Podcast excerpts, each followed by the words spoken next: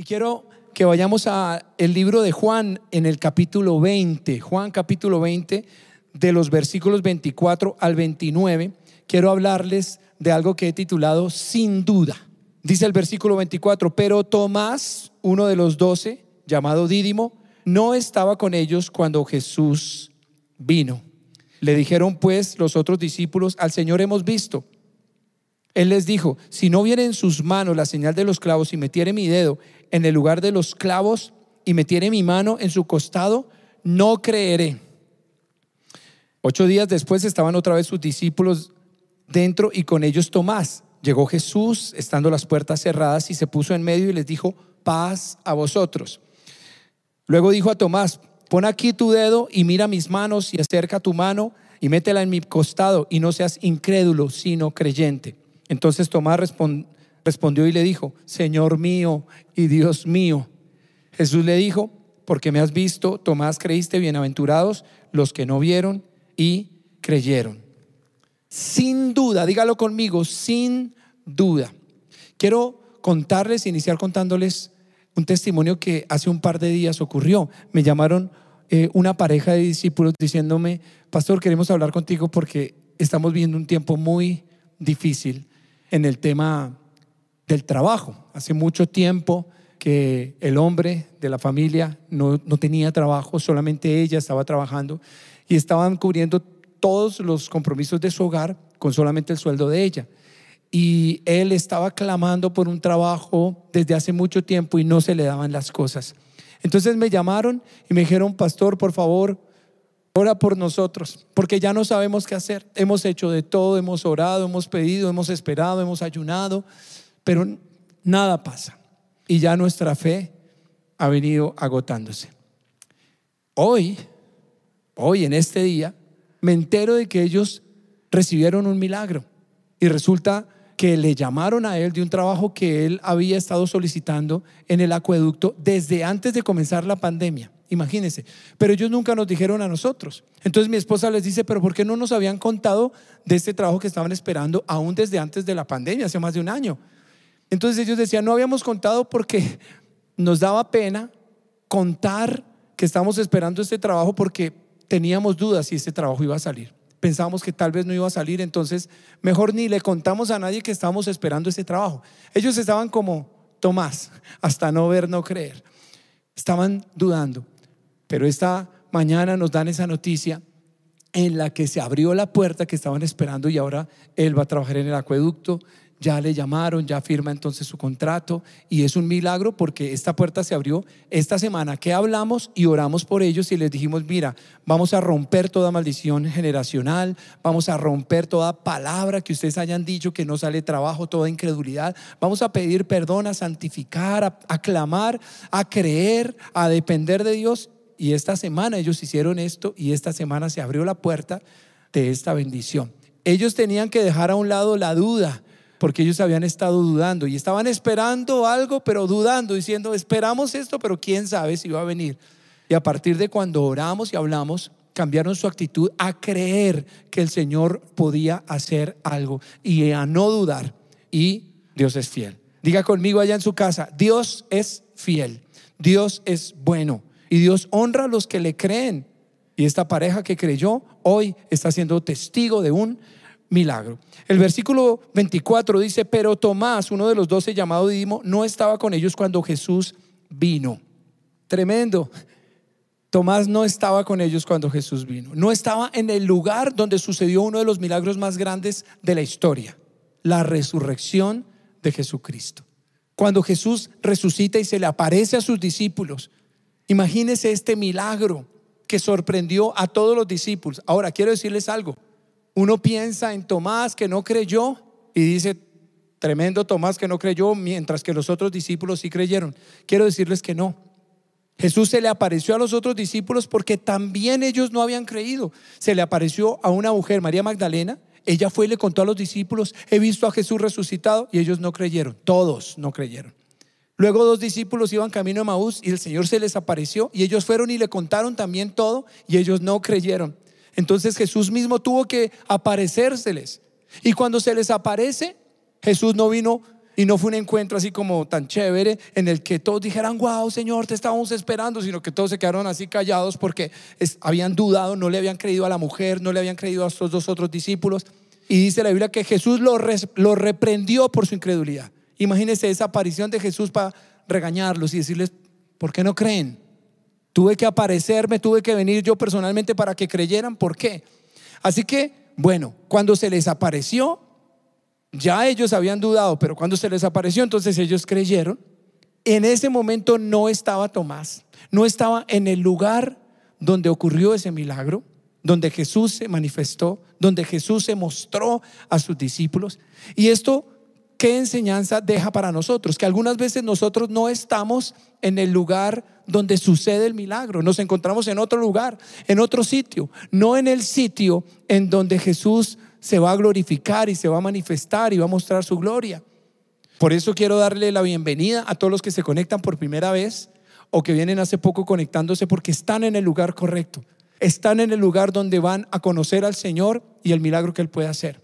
Ahora están en sus casas.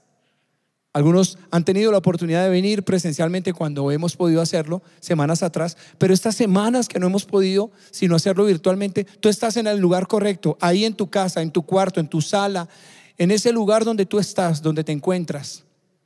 Ahí es el lugar correcto porque estamos delante de la presencia del Señor. Estamos donde el Señor nos habla y donde el Señor nos muestra su poder. Entonces los otros discípulos del Señor estaban ahí en el lugar donde el Señor se les apareció. Pero Tomás no estaba en ese lugar, no estaba en, en el sitio del milagro.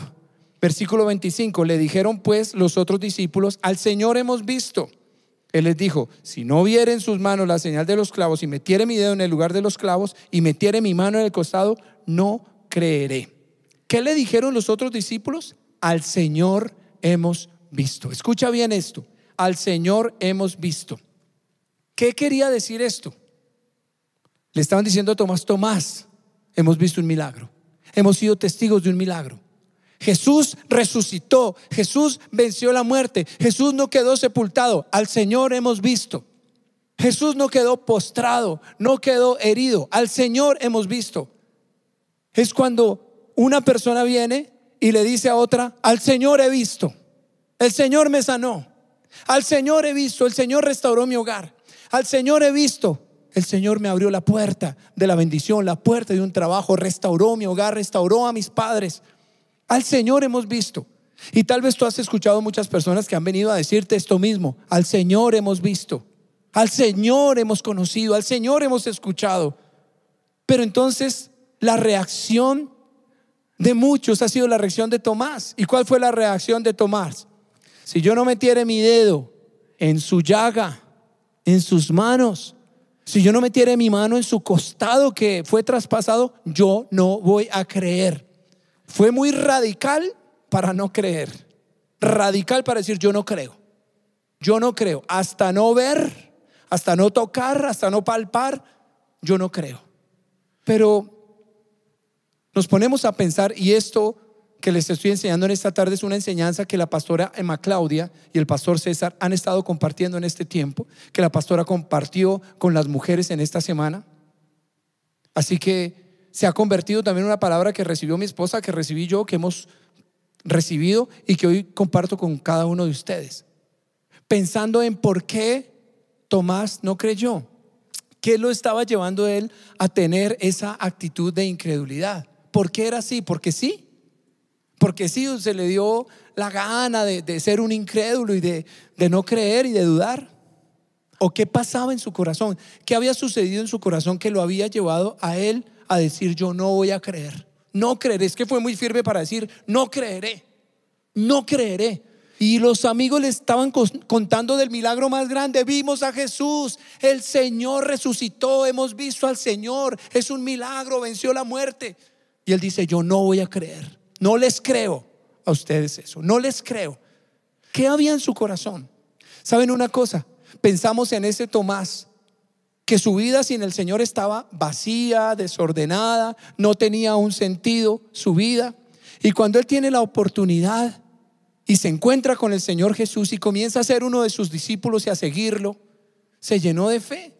comenzó a creer en Jesús. Jesús comenzó a hacer milagros y él vio los milagros. Jesús le dio autoridad a sus discípulos y entre ellos a Tomás. Y les dijo, vayan y oren por los enfermos, vayan, echen fuera demonios, vayan, oren por los que tienen una necesidad. Y Tomás fue con los otros discípulos y vieron milagros. Así que Tomás estaba feliz, había creído. Tal vez durante mucho tiempo no creyó, pero cuando se encontró con el Señor, creyó, creyó en Él. Dijo, este es el Mesías, este es el Hijo de Dios que esperamos por mucho tiempo, el Cristo. Aquí llegó. Qué bendición me he encontrado con aquel del que hablaban las escrituras, con aquel del que hablaron los profetas. Qué bendición. Y cuando él se da cuenta que vienen, toman a Jesús y lo llevan preso, lo golpean, lo maltratan, lo humillan, lo avergüenzan, lo desnudan, lo crucifican. Su líder, su pastor, en quien él había puesto su esperanza, su confianza. Él había dicho, Él es el Señor, el Salvador, el sanador, el que resucita a los muertos, el que sana a los heridos, el que da vista a los ciegos y lo ve muerto, crucificado, y todos sabían que el que era crucificado era como una persona que llevaba una maldición. Maldito todo el que es colgado en un madero. Entonces él era una persona con maldición. Entonces él dijo, no vuelvo a creer. Porque había creído en Jesús, lo vi, caminé con él, estuve con él y miren cómo terminó. No vuelvo a creer, no vuelvo a creer. Y tal vez a ti te ha sucedido lo mismo. Tal vez tú en algún momento llegaste a creer. Voy a creer, voy a creer. Y creíste y fuiste un hombre, una mujer, un joven de fe. Pero vino alguna situación difícil, una prueba como la prueba que vivió Jesús. Y la prueba que vivió Jesús no fue nada más y nada menos que la propia muerte. Murió. Y ahí la fe de muchos se ha acabado cuando han vivido pruebas fuertes. Por ejemplo, hablaba con un joven que tuvo un familiar con una enfermedad y comenzó a orar y a orar y a orar y a orar. Y este familiar falleció. Entonces decía, ¿pero qué? Si yo clamé, si yo ayuné, si yo creí, ya no creo. Ahora me es muy difícil decirle a otros que el Señor puede sanar porque mi familiar murió. Me es muy difícil, ya no creo a la palabra, yo no creo, ya no quiero orar, ya no quiero caminar con Dios porque me entró el desánimo, el desaliento. Hay muchos que están así como Tomás, porque Tomás se sentía defraudado, decepcionado, desanimado. ¿Dónde está Jesús? Está muerto mi líder, el que nos dio todas esas promesas de que iba a reinar y todo esto. Está muerto. Por eso él había endurecido su corazón. Su corazón estaba duro, estaba cerrado, estaba herido. Entonces, así hay muchos corazones que dicen, yo no creo, yo no creo, porque una vez creí y las cosas no se dieron, no vuelvo a creer. Y esto es un error, es un error en el que estaba Tomás porque el Señor había permitido esa prueba de su muerte porque después de esto vendría algo más grande. Pero Tomás no lo entendía. Y yo te digo una cosa, tú has vivido pruebas, circunstancias difíciles, pero después de eso viene algo más grande. Es una prueba, pero detrás de esa prueba viene algo más grande. No dejes de creer. No dejes de creer. Entonces, él dice, no creeré si no viere en sus manos la señal de los clavos y metiere mi dedo hasta no ver, no creer, dice él. Y tal vez a nosotros nos han dicho muchas veces que no creamos. No creas hasta que no veas. Nos han dicho que los milagros no existen, que la ciencia dice otra cosa diferente a lo que dice la Biblia. La pastora Emma Claudia nos compartía cómo en la universidad se encontró con varios profesores, varios maestros, pero uno de ellos en especial que decía, conmigo en mi clase van a dejar de creer en lo que ustedes han creído prepárense porque van a dejar de creer en lo que han creído. Y constantemente decía en sus clases, yo no creo en milagros, yo en los milagros no creo. Esto y esto porque los milagros no existen. Esto y esto porque los milagros no existen. Y el mundo nos ha querido decir esto, no crean, no crean, los milagros no existen. Y hay muchos que se han dejado contaminar su corazón y su fe. Su fe que era inocente como la de un niño que cree a todo lo que le dicen sus padres pero se ha contaminado esa fe y ya no creen. Porque en la universidad me dijeron esto, porque en el colegio me dijeron esto, porque escuché a estas personas y ya no creo, ya no creo. Pero yo te digo, el Señor hoy te está diciendo que creas, escucha, Escucha la palabra de Dios porque por escuchar la palabra de Dios viene la fe. Hoy el Señor quiere alimentar tu fe, levantar tu fe, devolverte la fe. El versículo 26 dice, ocho días después estaban otra vez sus discípulos dentro y con ellos Tomás. Y llegó Jesús, estando las puertas cerradas, y se puso en medio y les dijo, paz a vosotros. Miren, ocho días después, ocho días pasaron en los que todos los discípulos esos ocho días decían, no, qué increíble como se nos apareció Jesús, espectacular. Y hablaban entre ellos, ¿y qué sentiste cuando lo viste? No, yo sentí un gozo, una alegría, yo dije espectacular, ese de, realmente es el Hijo de Dios, mira, teníamos razón, si era, qué bueno que lo seguimos. Y Tomás, ocho días allá, amargado, frustrado, decepcionado, herido, incrédulo, con duda, perdió el tiempo, perdió esos ocho días al no haber creído lo que le dijeron sus amigos cuando le testificaron del milagro y él no lo creyó y se perdió la bendición, esos días amargados por no creer. ¿Cuántos han pasado días amargados, tristes, porque no han creído, porque han escuchado el testimonio de muchos que han venido a decirle, mira, Dios hizo esto en mi familia, lo puede hacer contigo.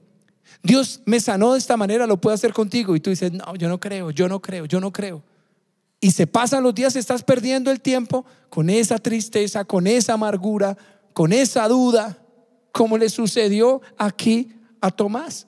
Ocho días que perdió la bendición de alegrarse con ese milagro, la bendición de decir, yo quiero verlo, creo, creo que resucitó, entonces aquí me preparo, estoy preparado para cuando Él vuelva.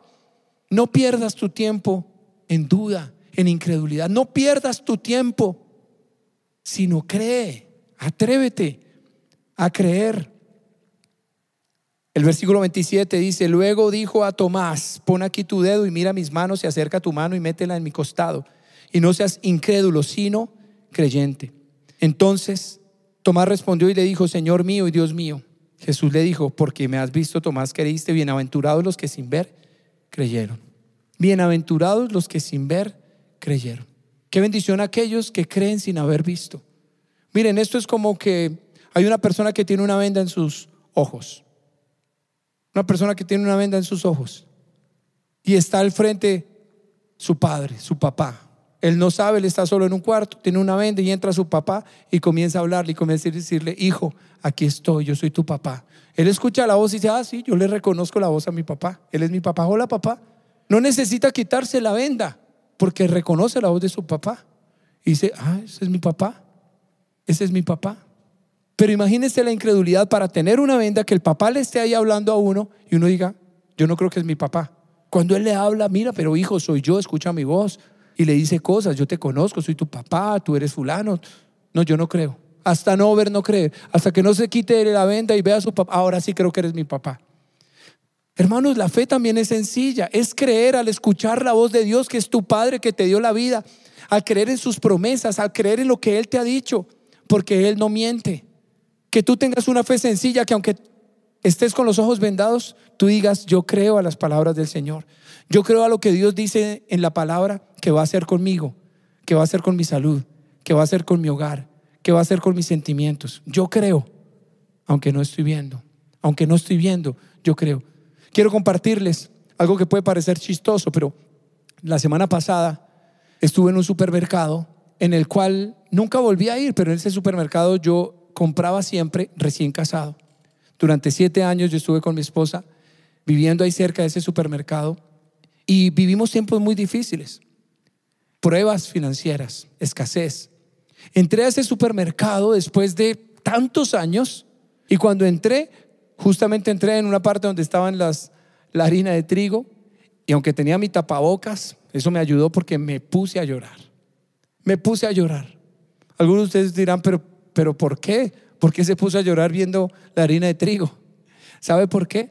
Porque en los primeros años de matrimonio, cuando no teníamos hijos, cuando estábamos comenzando, vivimos pruebas financieras, pero nunca nos faltó nada. Y la harina de trigo nos gustaba porque valía 600 pesos y podíamos comprar y hacer arepuelas de harina de trigo y cuando había más dinero le poníamos tomate. Y cuando había más dinero, tomate y cebolla. Y cuando había mucho dinero, tomate, cebolla y champiñón. y vivimos momentos de prueba, pero vimos siempre la provisión de Dios. El dinero que yo ganaba en ese momento nos alcanzaba para el arriendo, porque ganaba 300 mil pesos, el arriendo costaba 270 mil, y 30 mil para mi diezmo. Yo era fiel con mi diezmo. Y nunca nos faltó alimento, nunca nos faltó nada. Tuvimos para hacer mercado, tuvimos para vestir, no sé cómo. ¿Sabe cómo? Solamente porque el Señor hizo un milagro, porque el Señor trajo la provisión, porque Él nunca permitió que nosotros fuéramos avergonzados, sino que siempre nos concedió lo que nosotros necesitábamos. Entonces, Él fue fiel, Él fue misericordioso. Y yo les puedo decir que Él es real, que he visto sus milagros, que he visto que Dios es fiel. Y como lo ha sido conmigo, lo quiere hacer contigo. Y cuando yo estoy frente a un momento difícil, me acuerdo, y por eso fue que yo lloré, porque entré a ese lugar y veía esto y decía, Dios mío, si hoy estoy frente a un desafío y me viene la duda, me viene el temor, me acuerdo los que Dios ha hecho en mi vida y digo, no, Dios es fiel, Dios siempre ha sido fiel, Dios siempre ha hecho milagros, Dios siempre ha estado ahí. No tengo por qué dudar, no tengo por qué dejar de creer, porque el Señor siempre ha estado conmigo. Dice la palabra, el Señor le dice, bienaventurados los que no vieron y creyeron. Hermanos, en esos tiempos nosotros no teníamos nada, pero sin ver creíamos que el Señor nos iba a bendecir. Y hoy yo cuando veo que el Señor nos ha bendecido, que nos ha prosperado, que nos ha multiplicado, hoy tal vez yo abro mis ojos y lo veo, yo digo, qué bendición, Dios es fiel. Pero en ese momento no lo veíamos, pero creíamos que iba a venir. Hoy tenemos un ministerio, le servimos al Señor, somos pastores en la iglesia. En ese tiempo no lo éramos y no teníamos lo que hoy tenemos, pero creíamos que lo íbamos a hacer. Creíamos que un día íbamos a ser pastores, creíamos que un día íbamos a predicar, creíamos que un día íbamos a ir a las naciones, creíamos que un día íbamos a tener un ministerio, muchas familias, muchos jóvenes, como fruto de nuestra predicación. Creíamos sin ver y el Señor fue fiel. Y mire lo que dice Isaías 51, Isaías 51, versículos del 1 al 3, dice en la versión nueva versión internacional, el versículo 3, Isaías 51, 3 dice, sin duda el Señor consolará a Sion. Escúchenme, es una palabra poderosa para cada uno de nosotros. Dice, sin duda, dígalo conmigo, sin duda, que fue el título de esta conferencia, sin duda, el Señor consolará a Sion, consolará todas sus ruinas, convertirá en un Edén el desierto. Mire lo que dice, convertirá el desierto en un paraíso, en un Edén. El huerto convertirá en un Edén el desierto, en huerto del Señor sus tierras secas y en ella encontrarán alegría y regocijo, acción de gracias y música de salmos.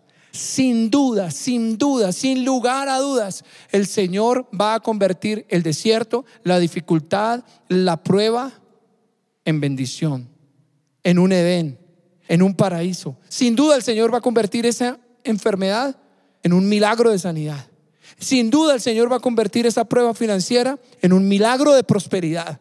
Sin duda el Señor va a convertir esa situación en el hogar donde los padres están que se separan en, un, en una familia sacerdotal, en una familia que ame y sirva al Señor. Sin duda, sin duda, dígalo conmigo allá en su casa, sin duda el Señor va a hacer algo en mi vida. Sin duda el Señor va a cambiar la situación que tengo y que tiene mi familia. Sin duda el Señor va a sanar, el Señor va a prosperar, el Señor va a restaurar. Sin duda, sin lugar a dudas. ¿Qué permitió Tomás, la duda. Yo dudo lo que ellos me dicen. Yo dudo que hayan visto a Jesús. Yo dudo que hayan sido testigos de un milagro. Yo no creo hasta no ver. Pero el Señor luego se le aparece y le dice, ven, mete tu mano aquí en mi llaga, ven, mírame, aquí estoy. ¿Por qué dudaste? No dudes. Bienaventurados los que no dudan. Bienaventurados los que sin ver creyeron. Sin duda. Escúchame esto. Joven, Dios te está diciendo hoy que tú vivas una vida sin duda. No dudes de la palabra del Señor, no dudes de que el Señor es real y quiere hacer algo en tu vida. No dudes, aunque hoy te ves soltero. Puedes decir, yo estoy solo, pobrecito de mí, quién sabe si algún día me voy a casar, qué tal me quede soltero, qué tal llegue a los 40, 50 y no levante a nadie. No, sin duda Dios te va a dar la mejor persona, sin duda te va a dar el hombre correcto, la mujer correcta, sin duda Dios se va a glorificar en tu vida. Sin duda alguna Dios lo va a hacer. Sin duda alguna. Y yo quiero que oremos en esta hora y que tú le digas al Señor, ya no hay duda en mí, ya no hay lugar a dudas. porque creo que tú lo puedes hacer. No hay lugar para la duda en mi corazón, sino que en mi corazón hay fe. Yo puedo creer en ti. Puedo creer en lo que viniste a hacer por mí en la cruz y que en la cruz sufriste la enfermedad. Lo creo, no, no lo dudo. Entonces no tengo por qué llevar una enfermedad porque tú la llevaste.